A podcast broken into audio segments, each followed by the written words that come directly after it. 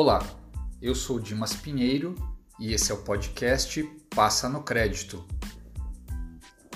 No momento em que governos começam a ensaiar seus planos de saída do isolamento social, a principal pergunta que surge é: como será o novo normal?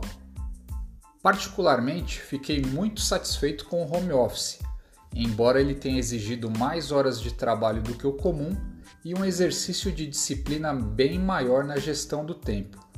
Mas isso não vem ao caso, pois o que queremos saber mesmo é como se comportará o mercado de crédito e cobrança daqui para frente?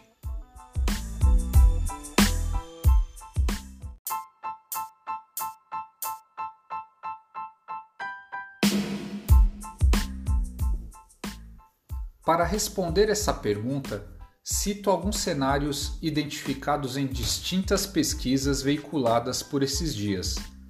A primeira delas, da McKinsey, publicada no Brasil Journal, cita, entre outros pontos, que 60% dos consumidores declararam ter tido sua renda afetada e 3 em cada 4 já estão cortando gastos.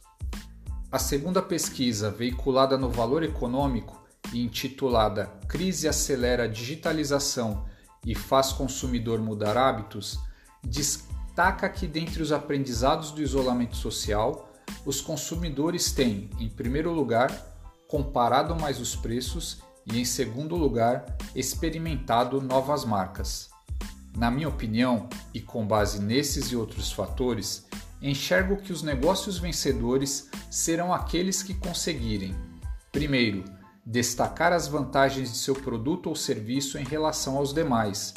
Em um momento onde todos estão se ajustando, qual o benefício intrínseco da sua oferta? Segundo, como você pode apoiar seus clientes ou prospects a atravessar essa fase? E terceiro, entenda os detalhes. Mais do que nunca, os detalhes fazem a diferença. Procure os comportamentos relevantes, pesquise, saiba a opinião de seus clientes.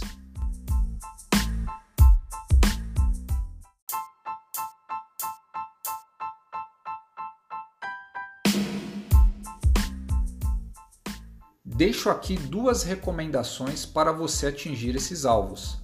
A primeira, avalie estratégias de growth hacking para seu negócio, ou seja, como acelerar o crescimento através da análise de dados e comportamentos do seu público-alvo.